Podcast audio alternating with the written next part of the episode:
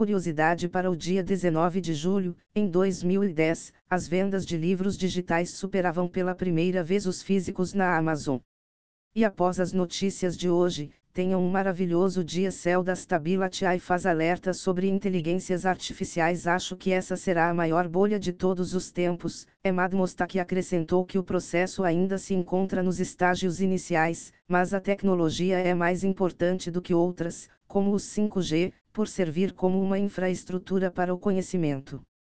As informações são da CNBC. Gastos com software, puxados por nuvem, devem ultrapassar um trilhão de dólares em 2024. Neste ano, o crescimento será de 13,5%, para 912 bilhões e os gastos totais conte devem superar os 4,7 trilhões. As informações são do site The Register Google inicia testes para limitar acesso de computadores de funcionários à internet. A intenção é reduzir o risco de ataques cibernéticos, liberando apenas ferramentas web internas e sites como Gmail e Drive. As informações são da CNBC. Meta lança Lorma 2, IA de código aberto para uso gratuito em pesquisas ou aplicações comerciais. O modelo foi treinado em 40% mais dados do que o Lorma 1 e dobra sua janela de contexto para 4.096 tokens.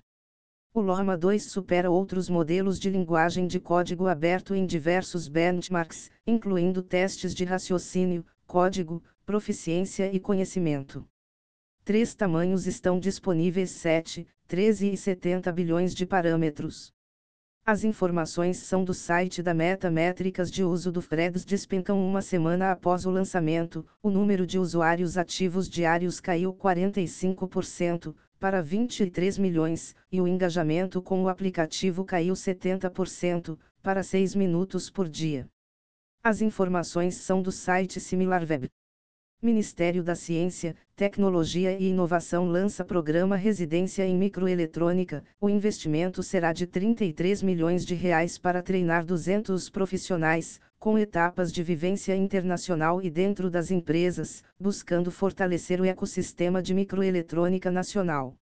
As informações são do site Convergência Digital Polícia Cibernética da Ucrânia desmantela Batfarm gigante. A operação era usada para disseminar notícias falsas, conteúdo ilegal e informações pessoais.